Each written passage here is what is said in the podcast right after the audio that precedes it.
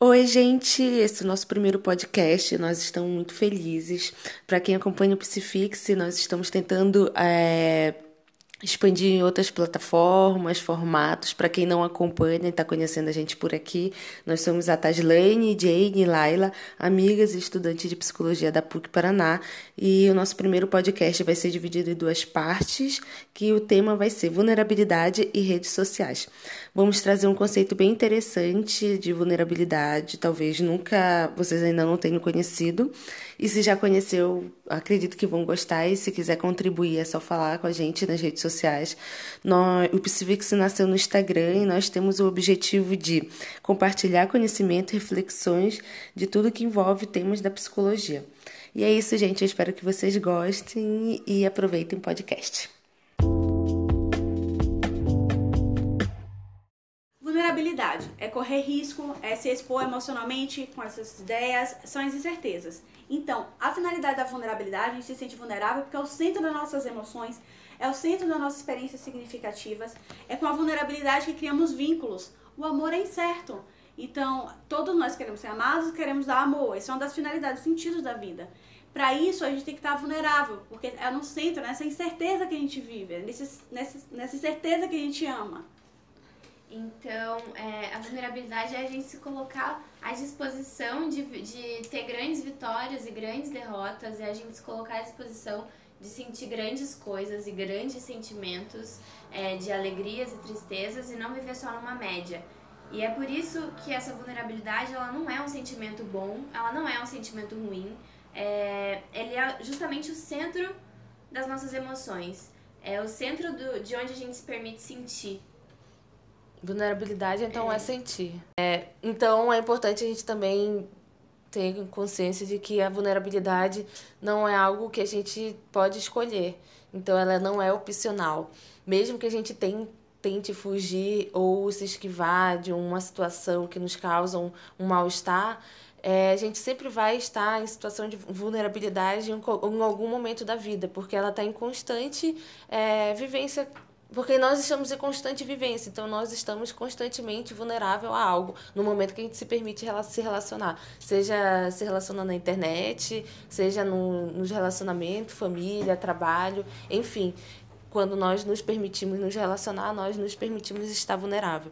E evitar esse sentimento, evitar a vulnerabilidade, só faz com que a gente se distancie cada vez mais daquilo que nós buscamos ser. Porque muitas vezes a gente pensa assim, ai, poxa, eu queria muito é, saber me expressar melhor, queria muito conseguir falar em público, queria muito falar sobre minhas emoções para aquela pessoa, queria muito é, dizer realmente o que eu sinto e a gente não consegue, não se permite muitas vezes porque a gente não aceita essa vulnerabilidade e isso vai, a gente evita e isso faz a gente se distanciar cada vez mais daquilo que a gente busca ser. Então a gente tem que refletir sobre isso também. Isso. Quando eu vi a primeira vez o conceito, eu pensei que era algo marginal no nosso ser. Mas como a Laila falou, está é, tá no centro do nosso ser. É, duas pesquisas que a autora coloca que trouxeram bastante essa visão. Uma é da pesquisa da, do bem-estar, né, psicologia do bem-estar, psicologia da saúde, que fala que quando você tem a vulnerabilidade admitida, ou seja, você sabe seus limites, você sabe onde você tem riscos, você consegue aderir a um tratamento, você consegue aderir a, até a uma política de prevenção. E na psicologia social, quando tem estratégia de marketing muito opressoras, essas que aparecem o tempo todo, e você diz simplesmente que você é invulnerável a isso, acaba que você não cria estratégias eficazes de realmente se proteger dessas estratégias, desses, desse marketing opressivo que vivemos. Então, a vulnerabilidade tanto no social quanto nas nossas relações e tem uma importância central para quem somos. É, então, isso tudo que a Thay está falando aqui, quanto mais, gente, quanto mais a gente aceita a, a situação como ela é, corre o risco de, de sentir as emoções que, que carrega essa situação, que carrega esse evento, a gente consegue criar estratégias de enfrentamento com mais, mais eficaz. Então, aceitar a vulnerabilidade é o primeiro passo de criar estratégias de enfrentamento, de desenvolver potenciais que a gente ainda não desenvolveu e até mesmo de saber se relacionar da melhor forma possível. Então, a única coisa que a gente pode fazer nesse sentido é se colocar e se comprometer com essa vulnerabilidade. É, porque como ela vem com grandes alegrias, grandes tristezas, é, emoções ruins também, a gente vai ter que criar uma tolerância a essas frustrações, a esses sentimentos que, que não são positivos. É, porque desde pequeno a gente tem que criar repertório para lidar com situações de estresse ao longo da nossa vida. Então, se a gente não tem esse repertório, se a gente não, é, não se permite é, sentir essas coisas ruins, como que a gente vai conseguir lidar? Na, na fase adulta, né? Fase, é, de ter grandes amores e de sentir coisas boas também. Uhum. Eu posso falar também da neurociência, assim. Que, tipo, e outro exemplo é a vergonha que ela está constantemente na nossa vida, né? Com umas pessoas mais do que outras. É, algumas pessoas sentem vergonha, mas conseguem enfrentar, e outras pessoas realmente não conseguem enfrentar mesmo. E então assim, a vergonha, ela acaba fazendo com que a gente crie uma aversão ao, ao risco e o risco acaba aniquilando a nossa inovação. Isso pode se encaixar tanto no trabalho, numa questão organizacional, quanto na nossa vida porque a gente está em eterna mudança, a gente está sempre em movimento, mudando, nós não somos o mesmo que fomos ontem, não seremos o mesmo do amanhã. Mas a vulnerabilidade, o medo, a vergonha de, de, de se pôr ao risco pode estar é, freando esse processo, esse movimento, essa mudança que pode ocorrer de uma maneira mais saudável, mais eficaz. Então, vai existir realmente vergonha é, porque não existe resistência à vergonha, existe resiliência à vergonha. Então tem que ter estratégias para a gente sair dessa vergonha.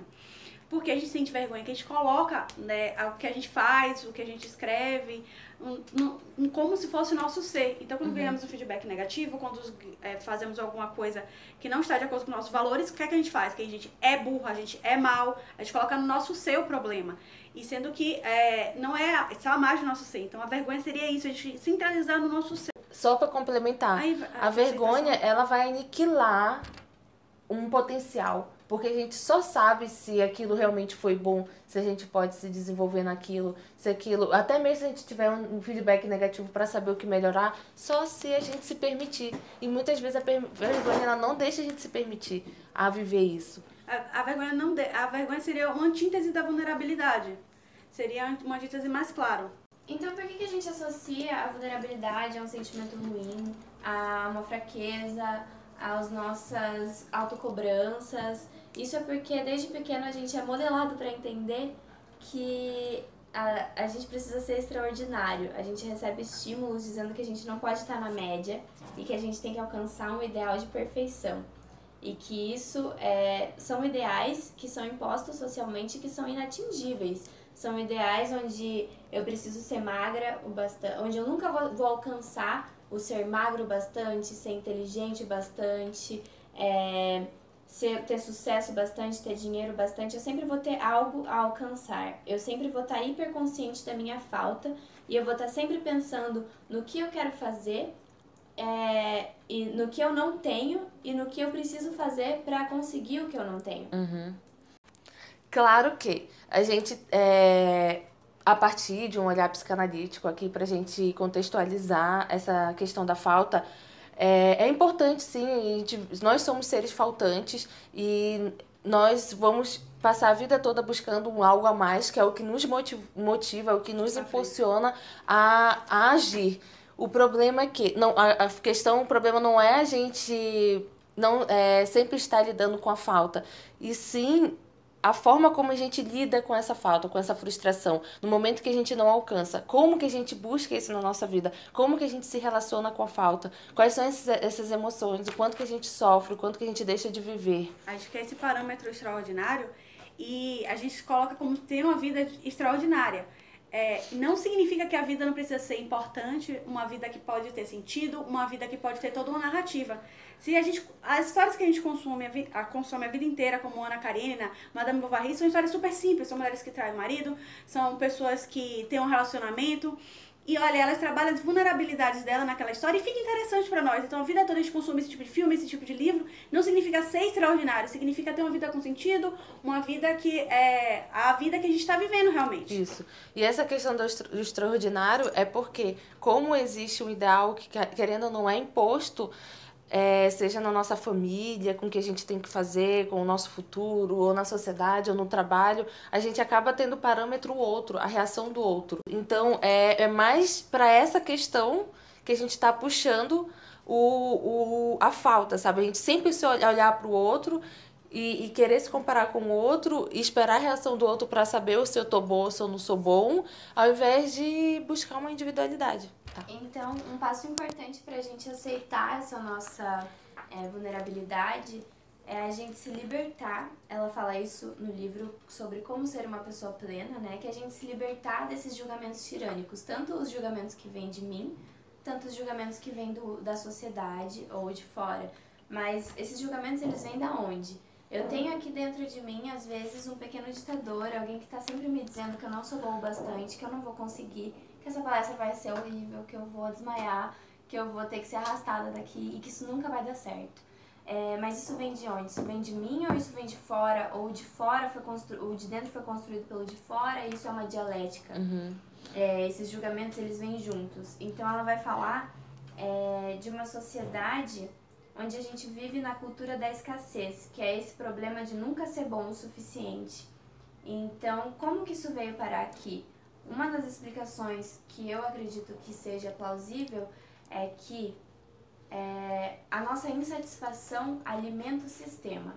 A nossa insatisfação alimenta o financeiro e alimenta a economia, porque quanto mais eu estou insatisfeito, quanto mais eu me sinto não sendo boa o suficiente, não sendo magro o suficiente, eu vou fazer uma lipoaspiração, eu vou gastar dinheiro tentando alcançar esses ideais. Uhum. E então é por isso que a moda é muito é, é, muda muito muito volátil, né? muito volátil, ela muda muito e é rápido e é nos pequenos detalhes. Então, quando eu compro um Entra iPhone... Na internet, isso. Ah. Então, com, quando eu compro um, um celular novo, logo tá saindo o modelo mais atualizado dele o meu vai ficar inutilizado em menos de um ano, eu vou querer trocar. É, porque essas coisas, a gente está sempre tentando alcançar esse ideal que nunca vai chegar. A gente vai perseguir, perseguir e não vai alcançar.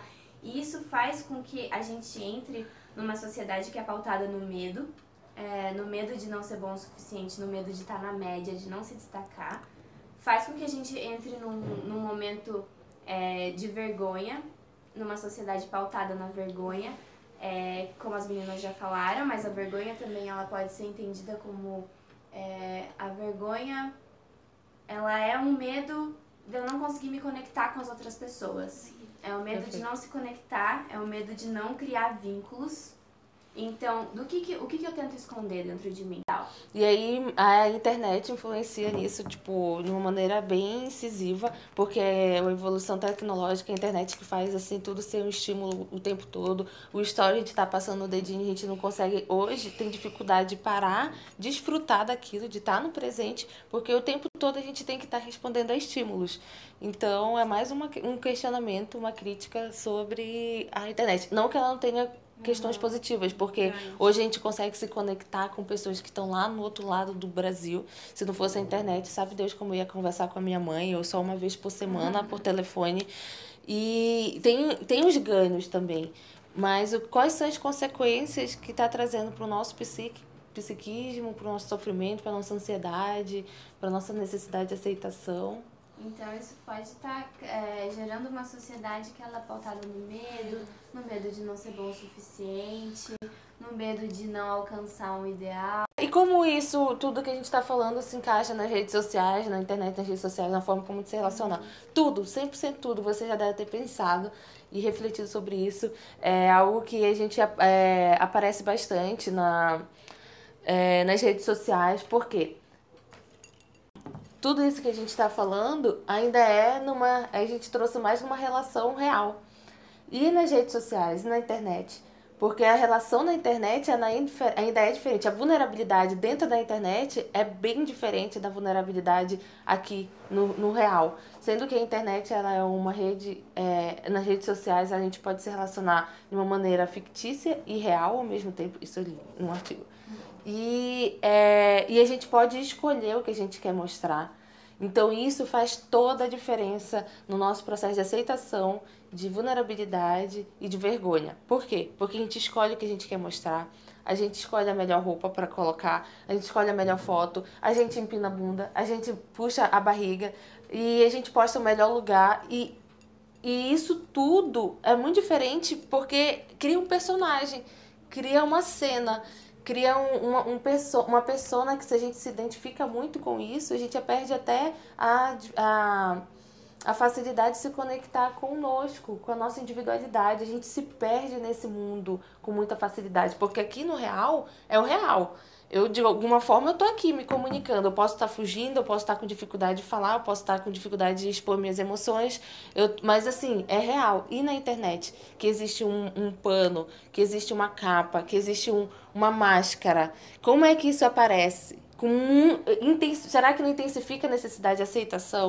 É justamente porque a gente quer é, superar um outro, a gente se compara, a gente se coloca é, quer se colocar enquanto melhor que, que alguém. É, quantas vezes nessa né, persona que a gente constrói, é, somos realmente sozinhos, solitários, temos retraimento psicológico, que é um tipo de sofrimento grande, tanto quanto físico.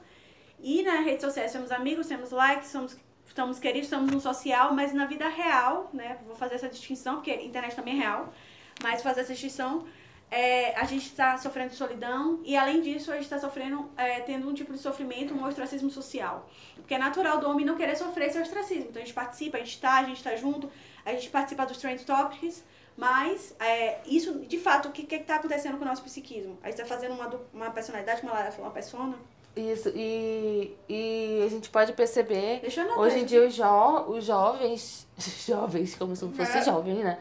Mas assim, cada vez mais as pessoas mais novas, elas estão com dificuldade de se relacionar no, no físico, no presencial. Fala por internet, adiciona no Facebook, é meu amiguinho no Instagram, e passa no, no corredor, vira o rosto, abaixa a cabeça, mexe no celular, que é para não falar, para não dar beijinho no rosto, para não não, não, pergun não, tem, não consegue mais perguntar, e aí, tudo bem? Como é que tá o teu dia? Uhum. Então, é, a gente tá. Isso, a, a, nossas habilidades sociais estão sendo bem questionáveis. A gente precisa questionar qual, como é que está sendo desenvolvida nossas habilidades sociais. Como a gente criou um universo, um outro mundo com leis, com angústias, com sofrimento, bullying, tudo que é, na, é, que é a internet. É como se a gente agora, algumas pessoas conseguem se relacionar só aqui né, nesse mundo, e esse mundo basta, e dificuldade de voltar para o mundo real.